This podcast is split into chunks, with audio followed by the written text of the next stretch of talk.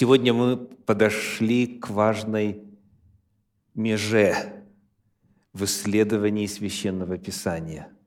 Мы сегодня завершаем исследование третьей книги Библии, книги Левит.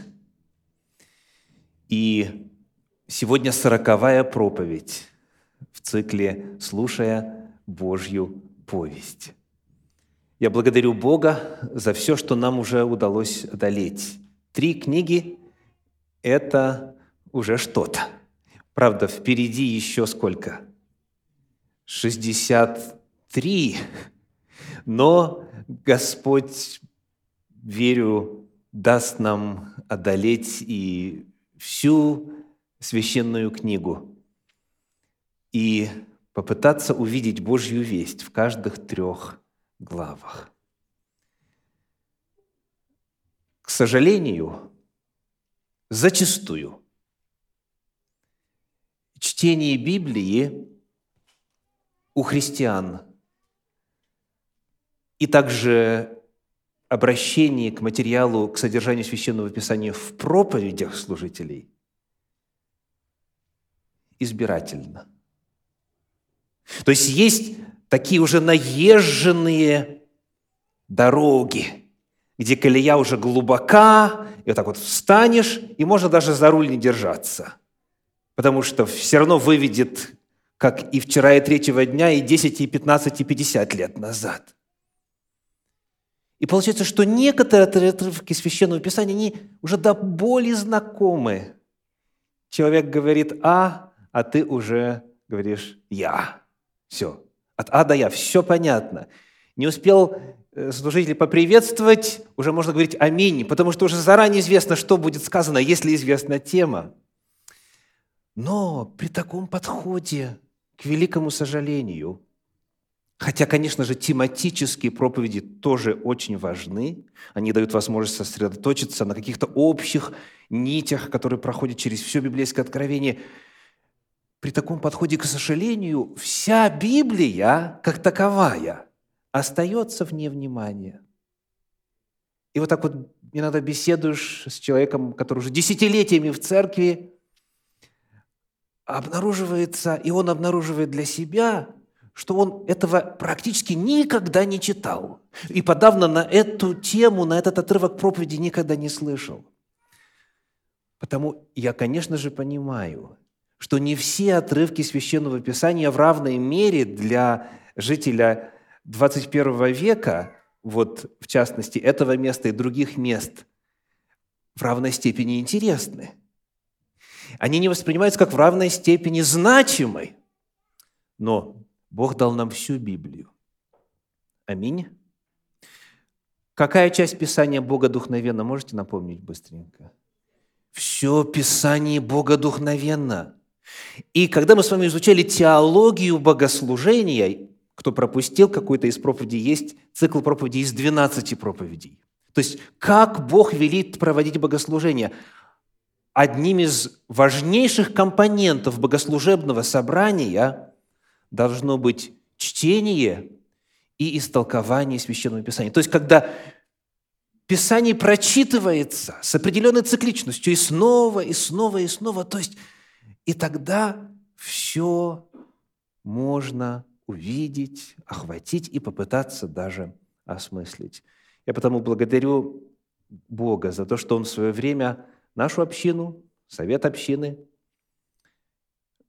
вот побудил принять решение начать проповедовать по тексту Священного Писания. Безусловно, когда появляется нужда, мы поднимаем какие-то иные темы. Как вы знаете, в первую субботу месяца у нас тема из другого цикла. Когда что-то происходит, на что-то нужно отреагировать, в частности, когда пандемия грянула, там проповедовалось о э, вирусе, о карантине, о том, что говорится о язвах и так далее. Когда у нас выборы были на носу, проповеди были о том, является ли Иисус Христос республиканцем, демократом, э, политикам. Безусловно, мы должны реагировать на жизнь вокруг нас, но не оставлять вот главной цели. Священное Писание – это наша основа. Мы его читаем, мы его пытаемся уразуметь. И сегодня мы подошли к очередному рубежу. Книга Левит, последние три главы, 25, 26 и 27. Моя проповедь называется «Субботний и юбилейный годы». Божья повесть, двоеточие, субботний и юбилейный годы. Давайте начнем исследование. Книга Левит, 25 глава, первые пять стихов. «И сказал Господь Моисею на горе Синай, говоря, Объяви сынам Израилевым и скажи им, когда придете в землю, которую я даю вам, тогда земля должна покоиться в субботу Господню. Шесть лет засевай поле твое, и шесть лет обрезывай виноградник твой, и собирай произведения их. А в седьмой год да будет суббота покоя земли, суббота Господня. Поле твоего не засевай, и виноградника твоего не обрезывай, что само вырастет на жатве твоей, не сжинай, и гроздов с необрезанных лоз твоих не снимай, да будет это год покоя земли. Вот это начало повествования о субботнем годе. Мы посмотрим вначале, что это э, означало для народа Божия в практическом измерении, как вот законы субботнего года, так называемые законы Шмиты, Шмита – это традиционное обозначение седьмого года, как они влияли на жизнь, что происходило. Итак, первый момент уже у нас есть. Это год покоя земли. Почва отдыхает. Нужен почве отдых – в мелиорации это известно как оставлять почву под паром, то есть давать возможность почве восстановиться. Речь идет о прекращении земледелия, отдых для почвы, восстановление способности к плодородию. Перед нами, по сути своей, забота о чем? О Божьем творении. Раз в семь лет почва отдыхает. Это первое практическое следствие. Второе, читаем дальше, стихи 6 и 7, 25 глава книги Левит. «И будет это в продолжении субботы земли всем вам в пищу, тебе и рабу твоему, и рабе твоей, и наемнику твоему, и пере... поселенцу твоему, поселившемуся у тебя, и скоту твоему, и зверям, которые на земле твоей, да будут все произведения ее в пищу». Что это представляло собой на практике? Запрещено было собирать урожай, в смысле вот что-то собирать или сжинать себе в закрома, так? И сохранять у себя. Но вот если что само вырастет, а понятно, что э, плодовые деревья все равно дадут плод, понятно, что что-то на поле все равно вырастет само собой, вот это становилось достоянием всего общества на равных основаниях. То есть заготавливать нельзя было, а пойти взять, чтобы покушать, можно. Таким образом, во-вторых, это было уравнивание всех. И подчеркивается, и ты, и раб твой, и поселенец, и пришелец, и даже скот, домашние животные, и даже кто? Звери. Вот это все будет на равных условиях в пищу для них. То есть, во-вторых, это уравнивание всех в правах, что касается пользования плодами, которые выросли сами. Суть здесь – забота о нуждающихся. Представляете, вот каждые семь лет можно было есть все. Богатый ли ты, бедный ли ты, на любом поле, вот в любую рощу можно было заходить и, и питаться, вне зависимости от того, а, что там в документе написано, чья это роща, так, кому это принадлежит по праву. То есть второй момент – это забота о нуждающихся, а также забота о животных. Третий, читаем из книги Второзакония – из 15 главы стихи 1 и 2. Эта тема, тема субботнего года, появляется в тексте Священного Писания еще раз. 15 глава, первые два стиха написано. «В седьмой год делай прощение.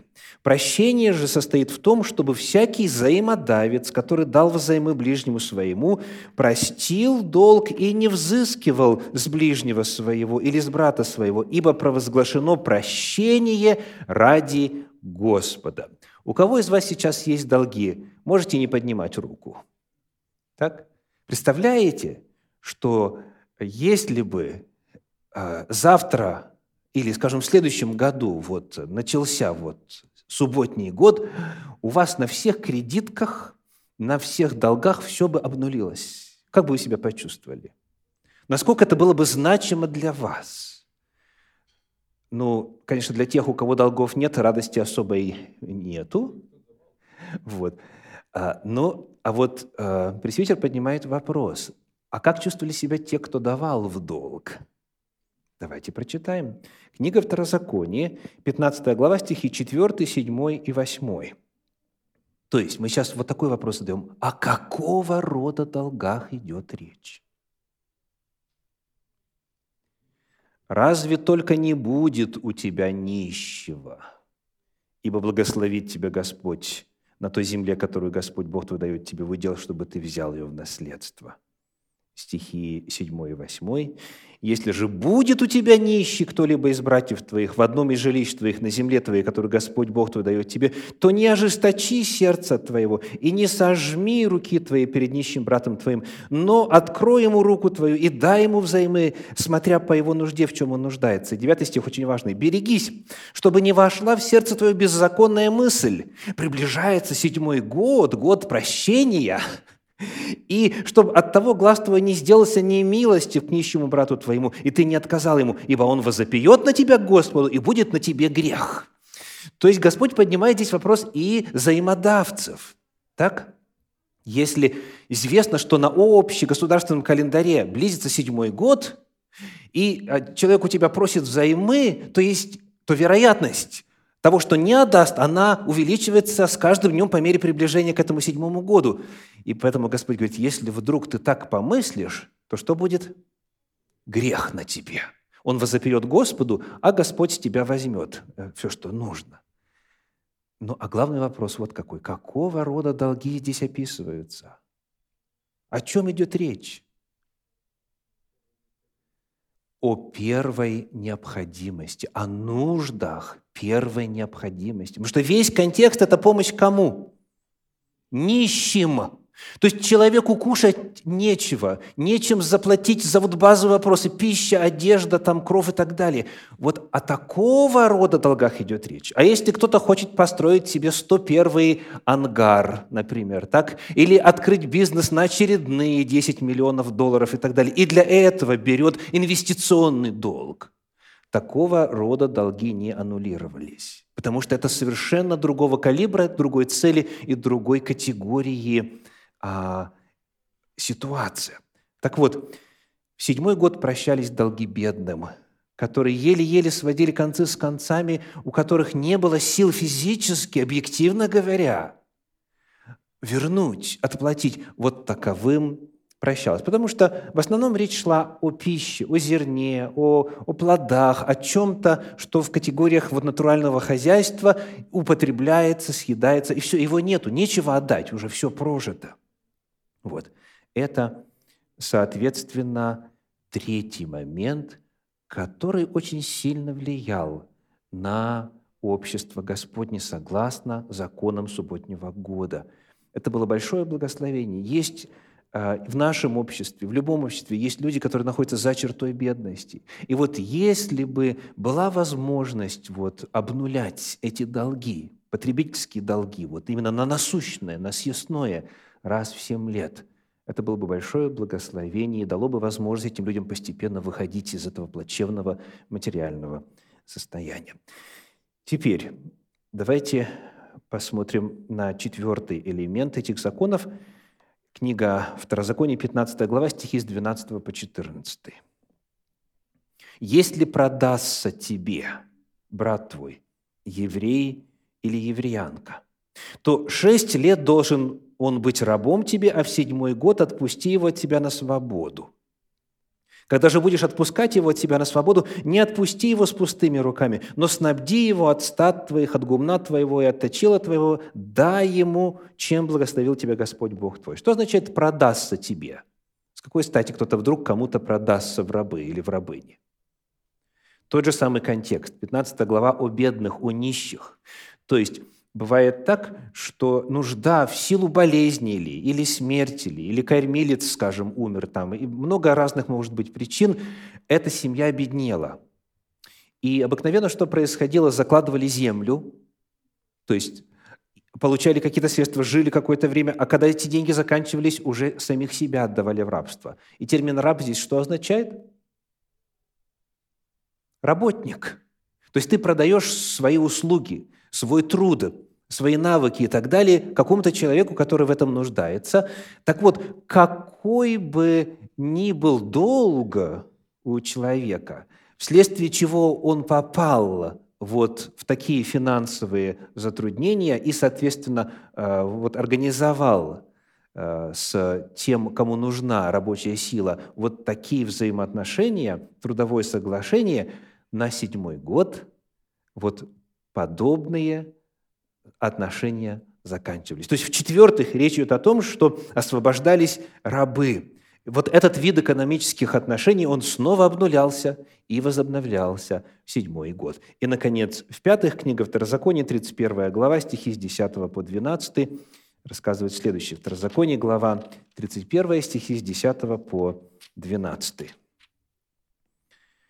«И завещал им Моисей и сказал, по прошествии семи лет в год отпущения, в праздник Кущий, когда весь Израиль придет явиться пред лицо Господа, Бога твоего, на место, которое изберет Господь, читай сей закон пред всем Израилем вслух его. Собери народ, мужей и жен, и детей, и пришельцев твоих, которые будут в жилищах твоих, чтобы они слушали и учились, и чтобы боялись Господа Бога вашего и старались исполнять все слова закона сего. Обратили внимание, как этот год седьмой называется?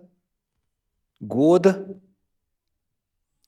десятый стих, по прошествии семи лет в год отпущения, десятый стих. Вот в этот год, помимо всего прочего, было заповедано читать закон от начала до конца. То есть люди, они становились более свободными, появлялось больше времени на изучение Торы, на изучение закона Божьего, на изучение священного Писания.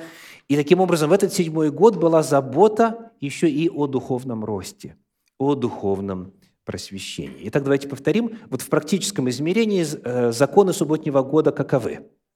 Земля отдыхает, Соответственно, люди тоже, землепашцы, отдыхают, потому что земледелие вот в ту эпоху было главным видом деятельности вообще, в принципе, практически всего государства. Так, значит, земля отдыхает, потом что? А, все уравниваются в правах, что касается а, поедания, употребления того, что само вырастет. Это забота не только о земле, но и о нуждающихся, и также о зверях. В-третьих, прощаются потребительские долги для нищих, то есть то, что взято именно на пропитание. В-четвертых, это освобождение рабов.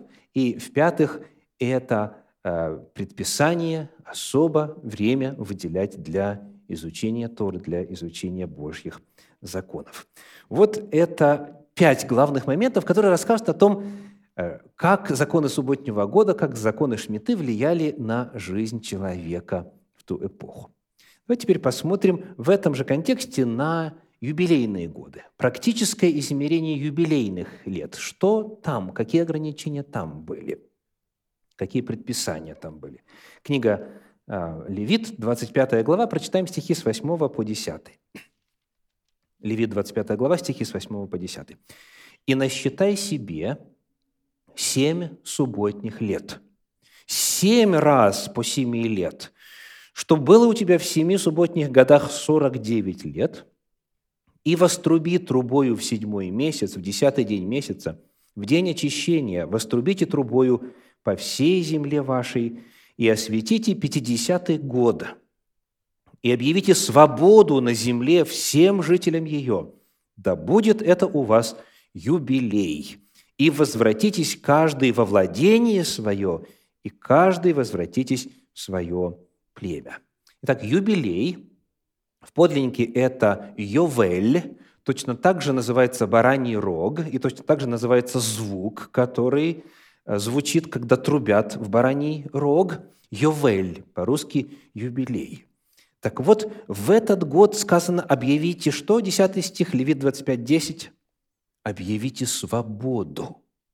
Свободу. В подлиннике используется еврейское слово «дрор», «дрор», и вот оно встречается семь раз в оригинале. И всегда, это важно, дорогие, исключительно в контексте тематики юбилея. Вот это слово «свобода». Ну, приведу один пример. Книга Иезекииля, 46 глава, стихи 17 и 18. Иезекииля, 46 глава, стихи 17 и 18.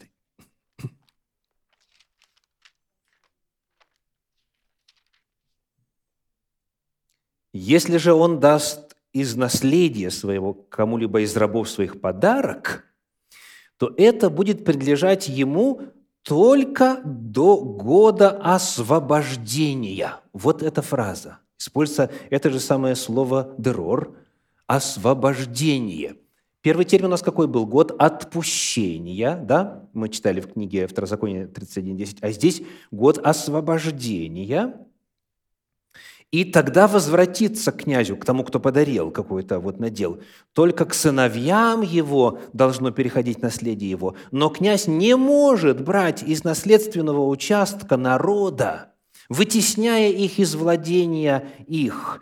Из своего только наслед... владения он может уделять детям своим, чтобы никто из народа моего не был изгоняем из своего владения. Итак, главная забота в юбилейный год заключалась в чем? Если на протяжении предыдущих 49 лет род обеднел, и люди вынуждены были заложить свой участок, свой земельный надел, то если у них не было сил выкупить его в срок, этот земельный участок, он отходил к ним назад бесплатно. Представляете? значимость этого закона в контексте того, через что некоторые из вас прошли в 2008-2009 году.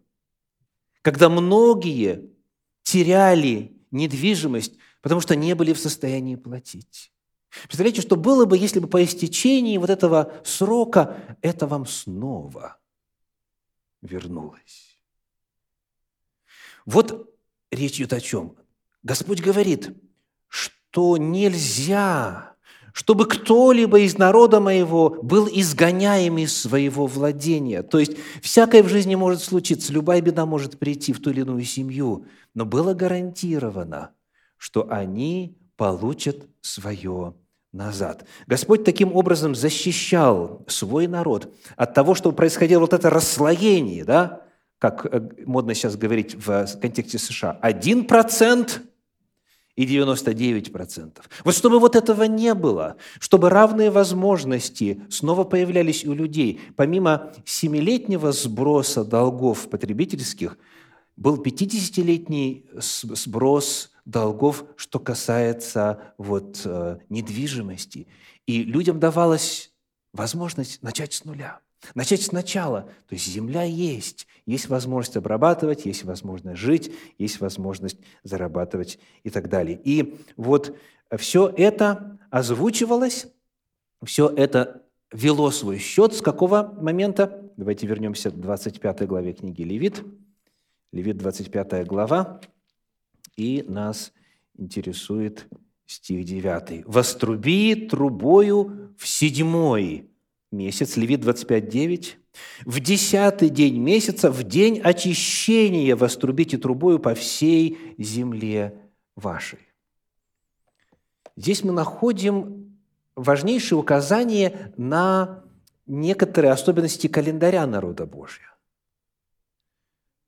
Еще раз, в каком месяце народ вступал в права своей земли опять? В седьмом. То есть счет вот этих вот субботних лет, счет юбилейных лет, он велся не от весны к весне по литургическому календарю, потому что месяц Сида будет у вас первым месяцем, да, вот месяц, когда Пейсах празднуется, когда Пасха празднуется, это весна. Не по литургическому календарю шел отчет гражданских вопросов, юридических вопросов, а по так называемому гражданскому календарю – то есть мы находим здесь, что в седьмой месяц литургического календаря фактически начинался новый отсчет времени, что касается наделов, что касается наследства и так далее. Библия здесь вот в этом фрагменте раскрывает, что было два календаря. Литургический, богослужебный, и гражданский, юридический, вот такой вот общий народный. И вот днем, когда человек фактически объявлялся вновь владельцем своей земли утраченной, был Йом-Кипур. Что происходило в день очищений? Чем этот день был значим? Очищали от грехов, от преступлений, от вины – то есть человек освобождался в духовном отношении, груз грехов, груз вины с него снимался, когда он смирился, когда молился, да, и так далее. И в этот же самый день происходило его материальное освобождение, материальное восстановление. То есть э, вот эти следы того, что происходило в духовном мире, они были видны в так называемом материальном мире. Вот это была цель, вот это была мера масштабности обретения свободы в Йом-Кипур. Именно в этот день человек снова вступал в свои права. И потому в этом контексте, когда речь идет о продаже земли, то термин «продажа», он здесь весьма условный. Вот, например, в 25 главе книги Левит, стихах с 13 по 16 написано, с 13 по 16. «В юбилейный год возвратитесь каждый во владение свое». Если будешь продавать что ближнему твоему, или будешь покупать что у ближнего твоего, не обижайте друг друга. По расчислению лет после юбилея ты должен покупать у ближнего твоего, и по расчислению лет дохода он должен продавать тебе. Если много остается лет, умножь цену, а если мало лет остается, уменьши цену, ибо известное число лет жатв он продает тебе. То есть цена варьировалась в зависимости от того, близко ли, далеко ли юбилейный год. Потому что речь идет о том, как эту землю можно было использовать. Так известное число лет жатв продает он тебе. То есть это влияло на ценообразование, а также вот, э, был предписан элемент возможности выкупа земли – мы читаем об этом в стихах с 23 по 28, в этой же 25 главе, с 23 по 28. «Землю не должно продавать навсегда, ибо моя земля, — говорит Господь, — вы пришельцы и поселенцы у меня».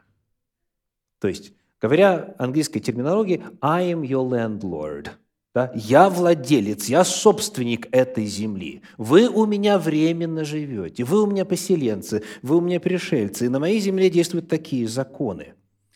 Так вот, теперь по всей земле, 24 стих, по всей земле владения вашего дозволяйте выкуп земли. Если брат твой обеднеет и продаст от владения своего, то придет близкий его родственник и выкупит проданное братом его. Если же некому за него выкупить, то, но сам он будет иметь достаток и найдет сколько нужно на выкуп, то пусть он расчислит годы продажи своей и возвратит остальное тому, кому он продал, и вступит опять во владение свое. Если же не найдет рука его, сколько нужно возвратить ему, то проданное им останется в руках покупателя покупщика до юбилейного года, а в юбилейный год отойдет оно, и он опять вступит во владение свое.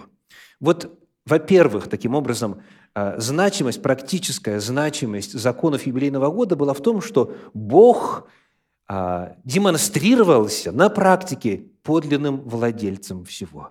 Бог был собственником земли, и это было признаваемо а, общенародно. Также это была забота о равных экономических возможностях. Это было противоядие социальному неравенству. Это первое. Второе, 25 глава э, книги Левит, стихи 11 и 12. «50-й год да будет у вас юбилей. Не сейте и не жните, что само вырастет на земле, и не снимайте ягод с необрезанных лос ее, ибо это юбилей, священным да будет он для вас, с поля ешьте произведение ее».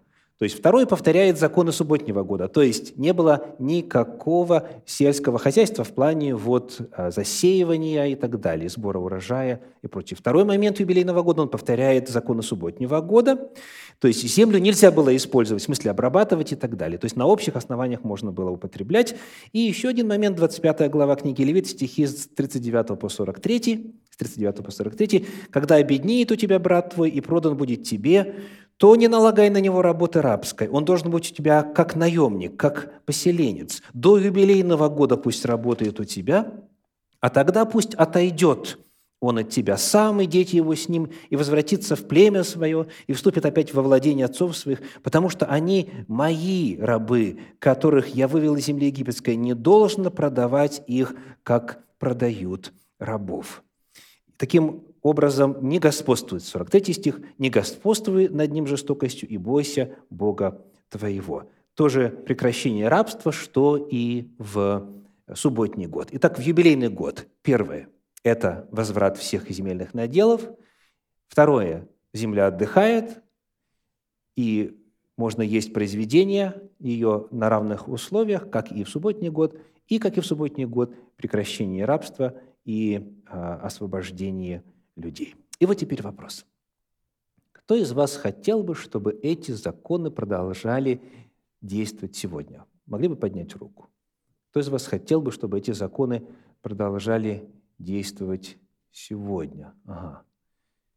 Спасибо. Есть ли те, кто не хотел бы, чтобы эти законы продолжали действовать сегодня? Угу. Спасибо. Вот читая все это, представляя, пытаясь примерить на себя вот эти все законы в качестве ли должника, в качестве ли взаимодавца, в качестве землевладельца или, так сказать, арендатора, начинаешь приблизительно понимать, какой была бы жизнь и насколько она бы отличалась, если бы эти законы действовали. Так вот, имеют ли они силу? Имеют ли они статус мандата? То есть должны ли христиане соблюдать эти законы? Как вы думаете?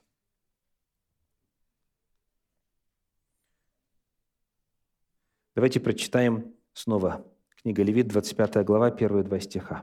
«И сказал Господь Моисею на горе Синай, говоря, «Объяви сынам Израилевым и скажи им, когда придете в землю, которую я даю вам, тогда земля должна покоиться в субботу Господню». Кто услышал ответ на поставленный вопрос? Услышали? Когда войдете в землю, которую я даю вам, тогда земля должна покоиться в субботу Господню. То есть эти законы, они были даны для государства, созданного по модели Торы. В богословии такой тип государства называется теократическое государство, которое живет по законам Торы во всех своих аспектах. Речь идет о том, что эти законы имеют общегосударственное значение. Это не дано индивидууму как таковому, оно дано всему обществу. Вот какой должен быть календарь, вот какие должны быть экономические реалии. То есть, иными словами, конечно, любой из нас может взять и свою землю раз в семь лет не обрабатывать. Так? Вот.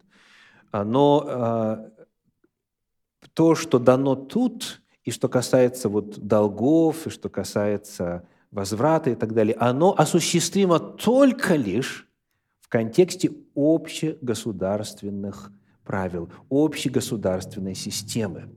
Вот. Оно дано не индивидууму, а всему обществу. Потому, если исходить из самого текста, вот если было бы такое государство на земле, которое бы в своем правлении а, было основано на законах Торы, а такого государства, к сожалению, нет, и, насколько мы знаем, не будет – Израиль, например, хоть и живет на земле, о которой здесь идет речь, но не является теократическим государством. А оно не живет, это государство, по законам Торы. Поэтому на земле сегодня, на всей поверхности земли, к сожалению, нету такого государства, где эти законы бы исполнялись. Ну и вот, соответственно, тут вопрос. Значит ли это, что этот закон отменен? Наверное, более правильный термин был бы такой – он не востребован. Потому что в определенных условиях он и может, и должен работать. Но когда нет этих условий, то, соответственно, это просто невозможно исполнять. Ну и, наконец, есть ли какой-то прообразный смысл вот этих вот законов? Законы субботнего года, законы юбилейного года. Давайте посмотрим снова на 25 главу, 2 стих, Левит 25.2. «Объяви сынам Израилевым и скажи им, Когда придете в землю, которую я даю вам, тогда земля должна покоиться в субботу Господню». Вот скажите, если не читать дальше, что можно понять, о чем сейчас пойдет речь? Вот текст у вас на экране. О чем пойдет речь? Земля должна отдыхать, покоиться когда? В субботу Господню. То есть пока нету никакой мысли о том, что речь идет о, о семилетнем цикле. Тут говорится суббота Господня. Суббота Господня какая? Шесть дней работай, а день седьмой суббота Господу Богу твоему. То есть если не читать дальше, может сложиться впечатление, что здесь рассказывается о том, какова суббота, каков шаббат. И, дорогие, так оно и есть.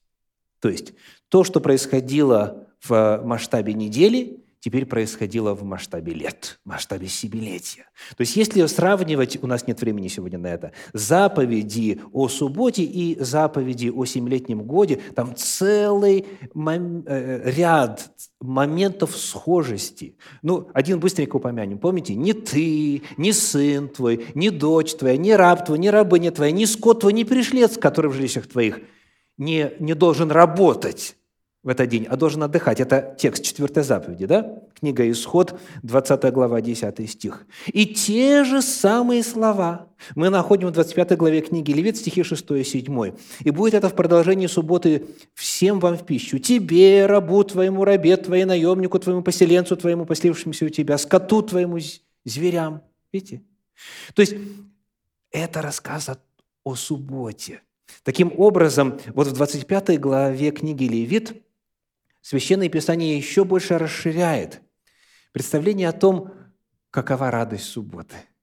Вот можно только представить себе тех людей, которые были должниками, тех людей, которые нуждались, тех людей, которые теперь получали доступ, вот обнулить все свои долги, получать доступ к общему пользованию даже самых богатых, в самых богатых участках и так далее.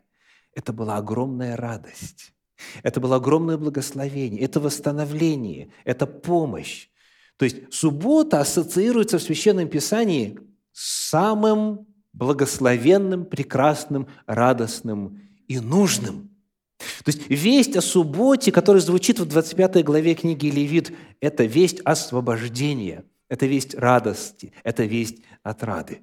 И очень интересно а, отметить, что когда Господь дает в Священном Писании пророчество о пришествии Мессии, о чем мы читаем в книге Даниила в 9 главе, в стихах, например, 24 и 25, то это пророчество о Мессии, оно дано языком субботних лет.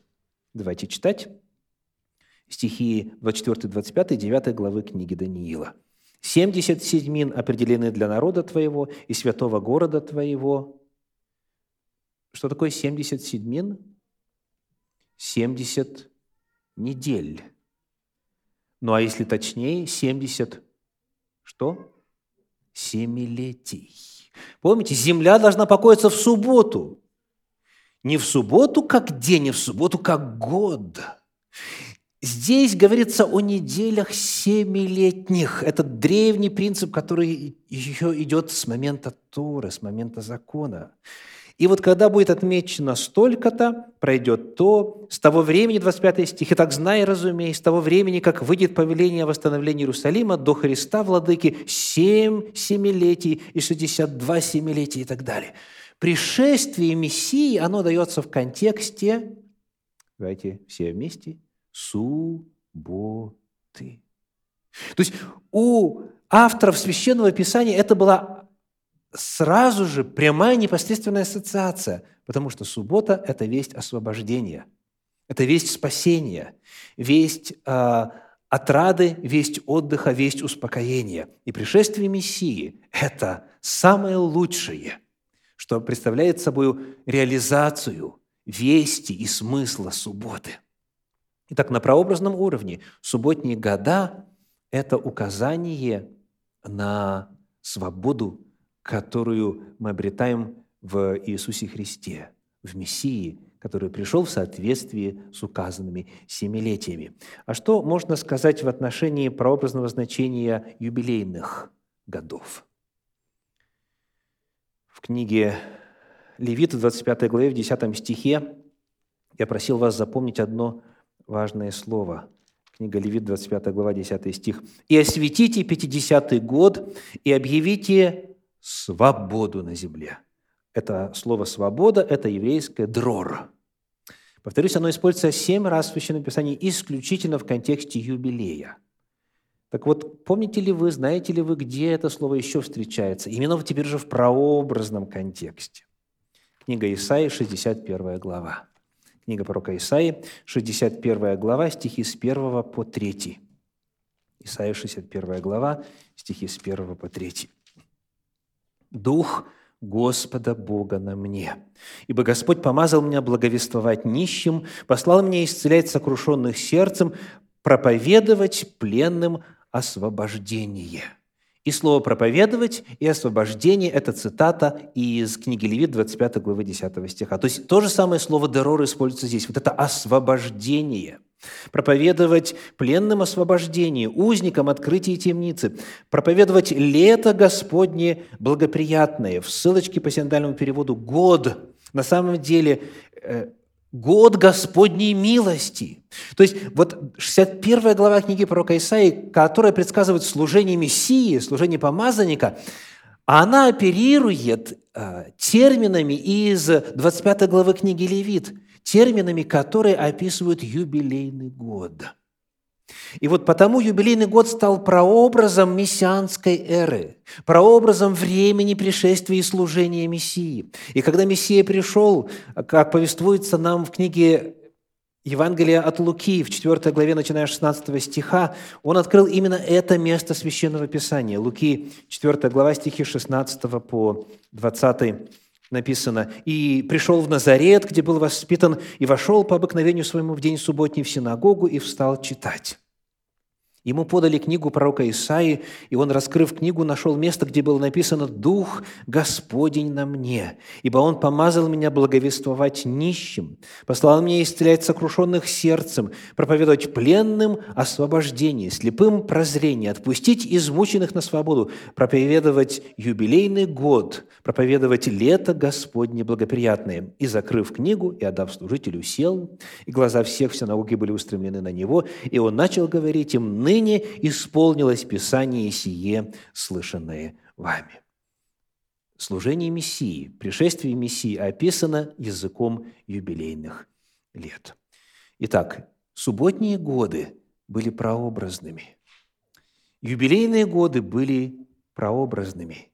Речь идет о служении Иисуса Христа. Суббота и Иисус напрямую связаны, очень тесно связаны, потому что вот в то время, в седьмой год и в пятидесятый год обреталась свобода, прекращалось рабство, уничтожалась зависимость, и человек с нового листа мог начать жизнь. И все это мы обретаем с вами в Спасителе нашем Иисусе Христе.